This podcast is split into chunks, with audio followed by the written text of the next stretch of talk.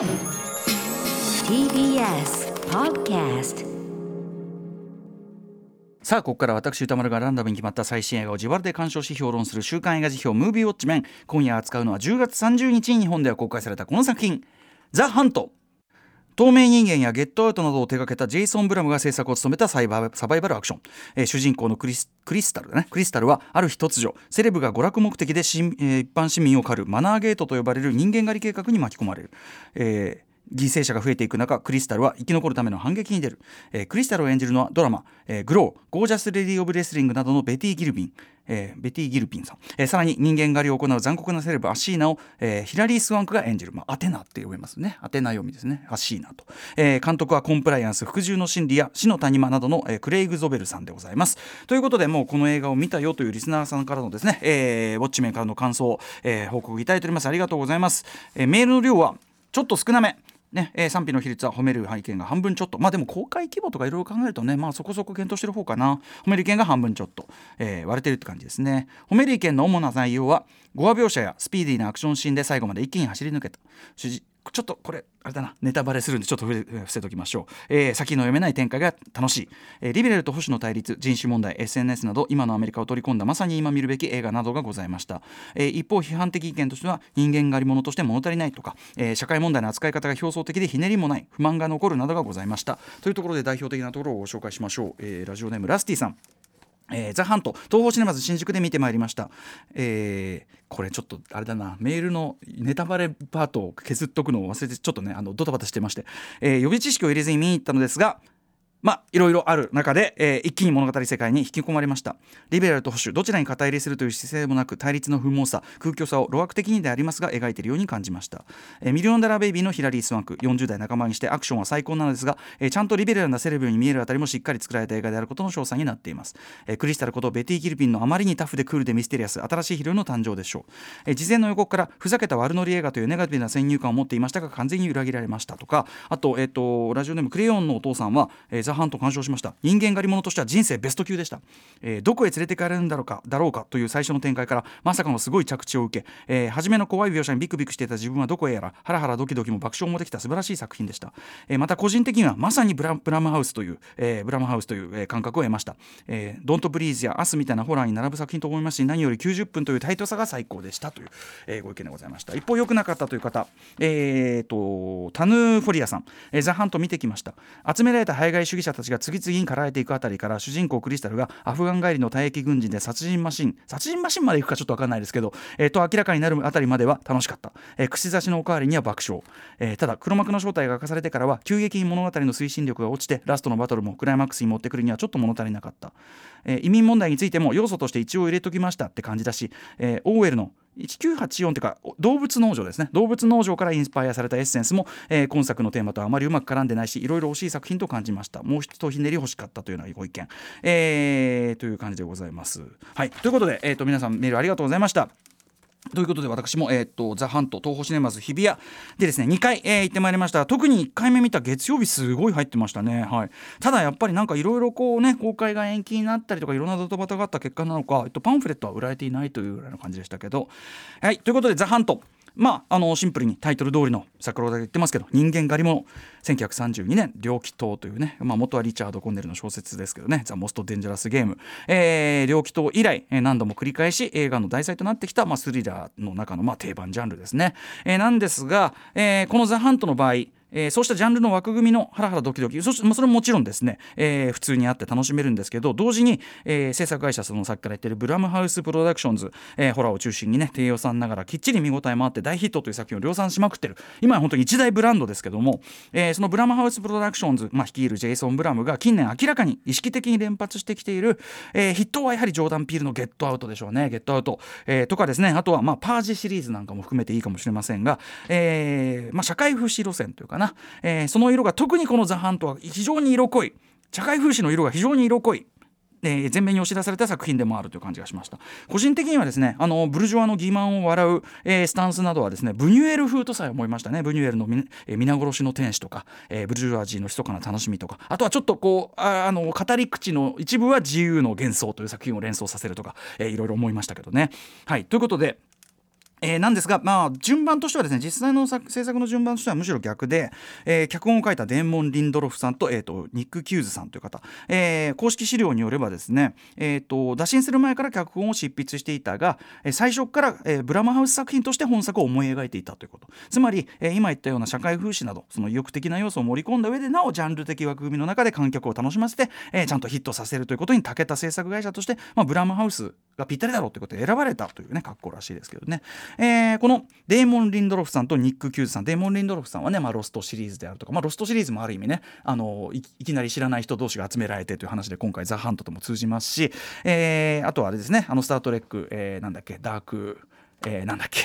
イントゥ・ザ・ダークネスあれとかのねあの脚本でおなじみですが、えー、デーモン・リンデロフさんとこのニック・キューズさんのコンビは HBO のテレビシリーズ、えーと、レフえっと、レフトオーバーズ残された世界というねこれで初めて組んだ2人だけど最近で言えば何と言ってもですね同じく HBO の、はい、この番組でも何度も取り上げてます。ウォッチメンですね、はい、ウォッチメンを手掛けている2人というところは非常に重要だと思います。あれこそまさに近年の社会風刺エンターテインメントの大傑作だったわけですよね。なので、えーと、同時期にまあ作られていたこの本作も、えーまあ、そのウォッチメンと並べてこそ、えー、ちょっと捉えられるべき一作かなというふうに思います、えー、さらに監督としてその白羽の矢がね立ったその、えーと、クレイグ、えー、ゾベルさんという方ね。クレイグ・ゾベルさんという方のこの座組も面白くって、えー、まあいろいろ撮ってきてる方でさっき言ったレフトオーバーズとかも、まあ、あの3話撮ってたりするんで、まあ、そこでその、えー、デデーモン・リンデロフさんとニック・キューズさん、まあ、非常に信頼厚かったというのもあるでしょうし、えー、映画もねさっきの「死の谷間」っていうねちょっと地味めな、えー、ていうかな核戦争後の話みたいなのがあったりしましたけど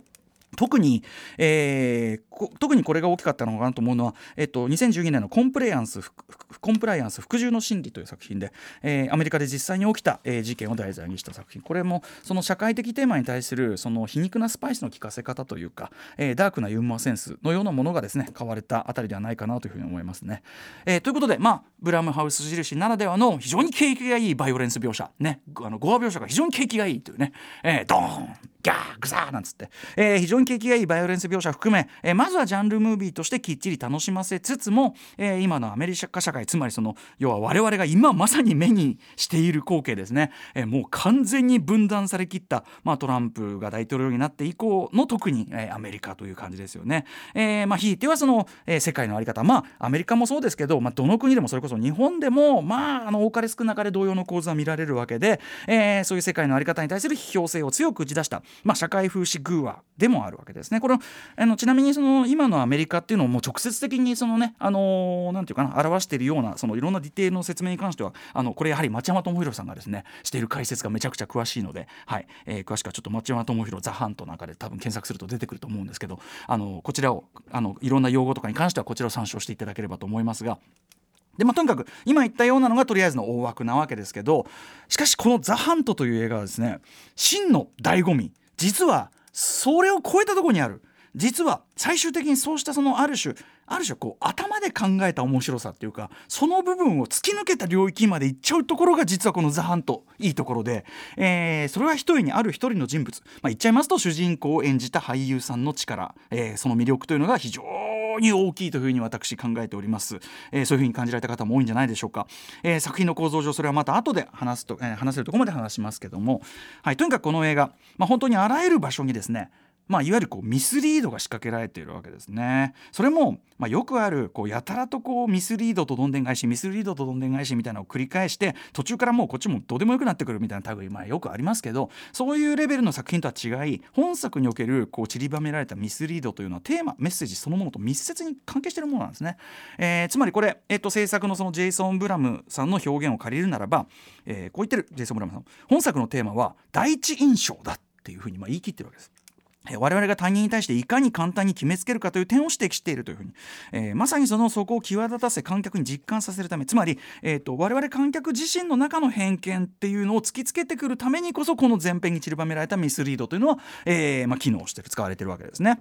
えー、例えば、まあ、お話の大枠えー、リベラルを装ったというか、まあ、日常自分たちではリベラルだという自意識では自己認識であるエリートたちこそが、えー、残忍な悪事を働いているのだというこれ現実に今のアメリカで流通し Q アノンとかねいろいろ言われてますけど、えー、流通し、えー、実際力を持っちゃってもいる陰謀論を、まあ、具現化したようなその人間狩りゲームが展開されるこれがまあ大枠ね。で駆られるのは、えー、いかにもトランプ支持者前としたまあそんなにそのそっちの狩る側に比べれば明らかにお金はそんなに持ってなさそうな、えー、庶民の白人たちというこの構図。でこの構造をもってですねこれあのちょっと映画の外側の話になりますけど、えー、FOX ニュースおよびトランプ大統領はですね要するにそのリベラルエリートがトランプ支持者っぽい人たちを動物のように駆り立てるっていうとんでもない映画だっつって怒っちゃってで実際その公開が延期されたみたいな動きがあったわけですけどいや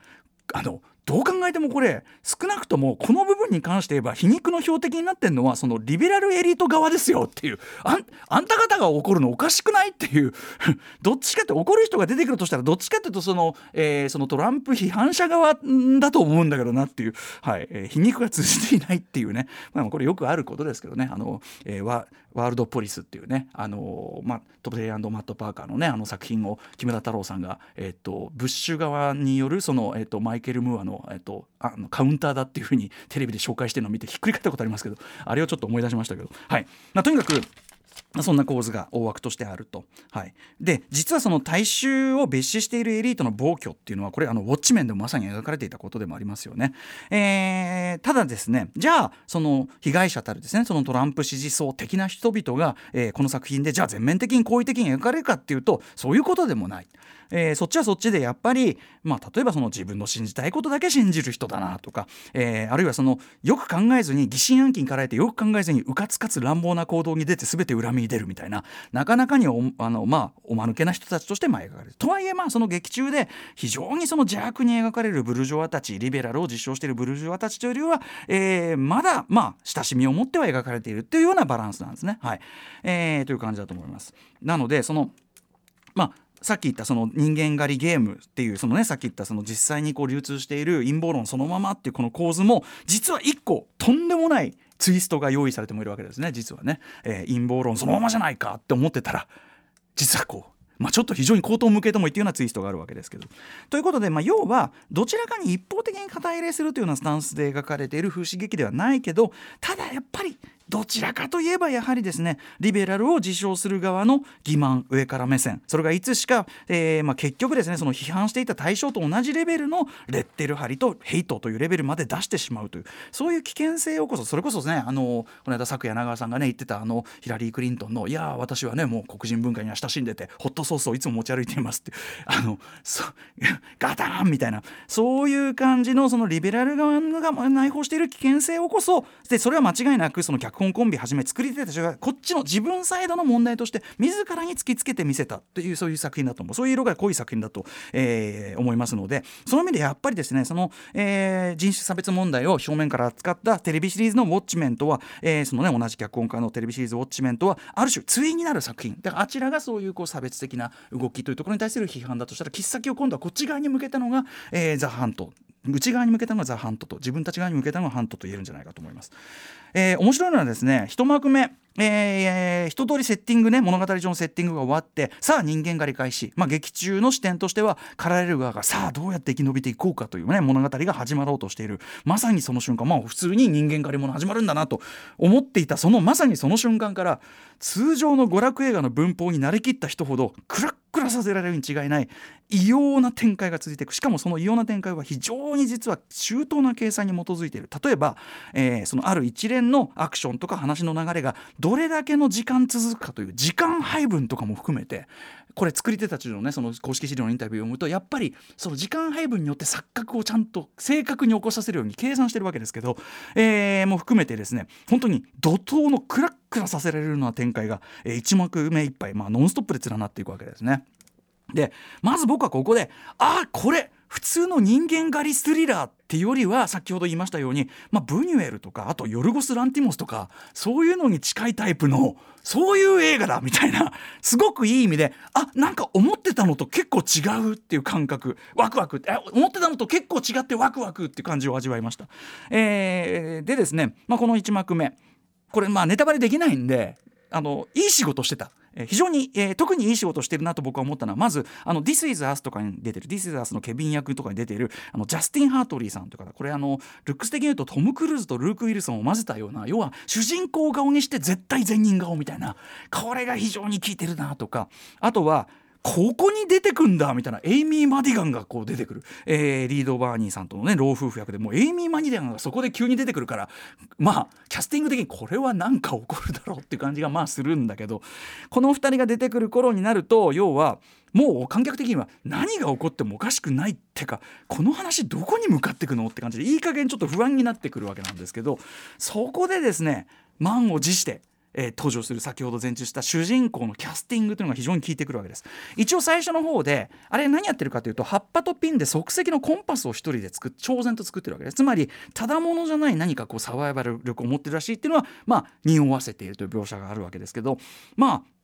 ド派手な展開がね先ほど言ったようにまあ続きますんで、まあ、そんなのもすっかり忘れた頃になってですねものすごくフラットな佇まいで、まあ、実際彼女だけは最初から完全な最初は完全なあの丸腰なわけですね。非常にフラットな佇まいで要は特にそのカリスマティックな主役感みたいなのを発散せずにですね、えー、もう本当に第1幕目も終わろうかというタイミングでようやく現れる。でも実はこの実情の主人公これ演じてるのがベティ・ギルピンさんという方。これまでもいろんな映画テレビドラマ出てます、えー、し特にまあ先ほども言ったネットフリックスドラマ「グローゴージャス・レディ・オブ・レスリング」まあ、女子プロレスリングラスベガスでのあのそれを描いている。このタイミングで僕もおすま開けながら見たんですけど見始めてるんですけどこれめちゃめちゃ面白くってこのデビー・リバティ・ベル役というこれ非常に美味しい役なんですけど高く評価されていろいろ賞とか取った方なんですけどもただこのベティ・ギルピンさん。まあやはりまだそこまで誰もが顔をしてるスター級ということではないですしエミー・マディガンとかよりもさらにね知られてないぐらいと言ってもいいと思うしそもそも今回あえてこう美人もともとすごい美人の方なんですが美人オーラを完全に消した、えー、不機嫌そうな仏頂面をですねずっとこう崩さないんですね。なのでちょっとパッと見過去の彼女が演じてきた役と全く印象が違うのでパッと見ちょっと分かんないぐらいだったりするわけです。僕このねずっとやってる不機嫌不機嫌そうな仏頂面口をこうやってしかめて誰かに似てるな誰かに似てるなと思ってたんだけどはっと思い当たったのがクリント・イーストウッドだっていう若い頃のイーストウッドだっていう感じですね。で加えてこのね演じてるクリスタルというキャラクター他のそのキャラクターたちに比べて人となりがあんまりはっきりわからない人物造形なんですね。まあ、アフガンに従軍経験あり、えー、今はレンタカー屋でくすぶっているっていうぐらいのことしか言われない。えー、とにかくこのですねそれこそ荒野の用心棒のイーストウッドばりに、えー、もう終始不機嫌な仏頂面そして通常も定かじゃないというこの実質上の主人公、まあ、僕は明らかにイーストウッドちょっとこれはあのー、ベティ・ギルピさん意識してんじゃないかなと思うんだけど、えー、主人公ねこれ脚本家のコンビはですねノーカントリーのアントン・シガーを念頭に置いていたとか言ってるんですけどとにかく彼女のえー、何者にもこびずその屈さない、えー、で寡黙だが非常にしたたかで賢いというこのハードボールドハードボールドな佇まいがですね映画を見進めるうちにものすごくかっこよく魅力的に見えてくるわけなんですね。えー、でそれでいてちょっとユーモラスというね相手をちょっとこう痛がらせて、まあ、実実質拷問してこう答えを聞き出すとこもこうやって指突っ込みながら傷口のところに「ごめんねごめんね」ごめんね。っ て無表情に言いながら。実はこの新たな女性ハードボイルドヒーローというのを想像し得ているというこの一点が「ザ・ハント」という映画の最大の実はポイントと言ってもいいんじゃないかというふうに私は思ってます。要はですねえっ、ー、とまあギンティ小林さんね、えー、いうところの舐めてた相手が殺人マシンでした。の一変装形態というかね。でも殺人マシンまでいかない。舐めてたホワイトトラッシュが実はダイヤルもダイヤルよりも賢く強い主人公でした。といったね感じですよね。はい。えっと、公式資料によればですねそのクレイグ・ゾーベル監督が、えっと、割とこのベティ・ディ・ギルピンさんにですね自由にこの役柄というのを造形させた演じさせてくれたからこそというふうにこれベティ・ギルピンさんのが自身がですね、えー、言っていたので、まあ、彼女がこうキャラを広げていった、えー、デフォルメを強めていったという部分も非常に大きいんじゃないかという感じでございます。とにかく彼女がですね、えー、アカデミー主演賞2回受賞のもう堂々たるラスボスとして登場するヒラリー・スワンク、えーまあ、このキャラクターが強行に走ったいきさつものすごくすっとんきょうだけどただグーイとしてはすごく面白い。要するに今非常にねもうもうフェイク情報の時代ですよね。ポストトゥルースって何だって話ですけどもそういう時代に完全にはまってち切ってしまった元リベラルというような感じの、えー、役柄非常にグーイとして面白いキャラクターなんですけどこのラスボスとして登場する要するに女優としての格もラスボスですよ。ヒラリー・スワンクと互角に対峙し激しくもユーモラスな一大格闘シーンを繰り広げるクライマックス。このユーモラスな声こうガシャンガシャンってやるんだけど途中でその高価なシャンパンボトルをねあそれはダメってこうキャッチしたりとか。あとはちょっと休憩しましょうかとかあとあれも好き。ガラスはもう嫌っつって。ガラスはもう嫌って言うとドアをちゃんと開けてあげるみたいな。えー、で、まあ、そのクライマックスを経てですね、まあ、要はこういうことだと思います。その両極の思想を持った者同士レッテルを張り合って殺し合ってきたまさにその今の今現在進行形のアメリカを象徴するようなこの物語の中でですね要はこの主人公得体の知れない主人公だけが全てのレッテルを拒絶するかのような個人なんですね。その全てのレッテルを拒絶する個人が生き残り勝利していくというこの爽快さ、えー、最後にねダスティ・スプリングフィールドというねあの歌手のあの Girl「Girls It Ain't Easy、えー、女でいるのは楽じゃない」みたいな、えー、1972年の曲がこう流れ出す。この切れ味も最高だし最後ね、えー、勝利の美酒に酔いながらこう余裕感たっぷりで、えー、帰路につくその勇姿。僕は、えー、アトミック・ブロンドラストの、えー、シャーリーズ・セロンすら彷彿とさせました。ということで、えー、人間がのする人間狩り物のスリラーとしてこれでももちろん面白いしだ、えー、バイオレントなダークコメディ非常にあのブラム印というかねブラムプ,、えー、プロダクションズっぽいダークコメディとしても面白い。そしてもうブニュエルばりと言ってもいいと思います。風刺劇としてもブルジョワ風刺劇としてもしっかり面白い。しかしその上でやっぱりそこから突き抜けてさっき言ったこういう頭で考えれば作られる枠組みを超えて、えー、その自ら演者自らが発散する魅力でハードボイルドかつ新時代に本当にふさわしい、えー、賢く強いでも得体が知れないユーモアにもあふれてる、えー、ガサツでもある。おいタバコの値段みたいな。まあちょっとこれネタバレかな、えー、女性ヒーロー像これをクリエイトして見せたという、えー、この一点においてこの一作は、えー、いわゆるこう面白いねっていう改作奇怪な改作から、えー、これは爽快っていう改作にまでちゃんと着地しているという。これベティ・ギルピンさん。本当に最高でこれなんか賞とか取ったりしねえかなってぐらい僕は見事なもんだと思いましたね。はい、えー、ということでまあでももちろん90分にまとまったいわゆるこう B 級スリラーとして楽しむという枠組みの中でこれをやるから面白いというもんでもあるからあの映画史に残る傑作とかそういうことではないかもしんないでも分かんねえなこのベティ・ギルピンは結構残ってもいいかもな。ということで、えー、大統領選大混迷大混戦を極めるこの真っ最中に今劇場で見られる日本のこのタイミング、えーでこそ劇場で見る価値めちゃめちゃありますんで今こそ劇場でウォッチしてください。ちなみに山本さんお気に入りの途中のねあのアメリカ大使館員に連れられていくところで流れる曲はボビー・ジェントリーさん「ミシシッピ・デルタ」多分1967年の曲とか、あのスーパーマーケットの下りの最後のところでバーンって流れ出す、えー、ザ・レインコーツのね「Fairy Tales in Supermarket」これパンクの曲とか。曲のねクラシックも含めてね曲のセンスもすごい良かったですね。知れた。ありがとうございます。はい、はい、ということで、えーと、来週の候補作品今週は7作品ご紹介していきましょう。まず最初の候補はこちら。ロシアを平戦期僕が選ぶ未来いきました。そして続いてはこちら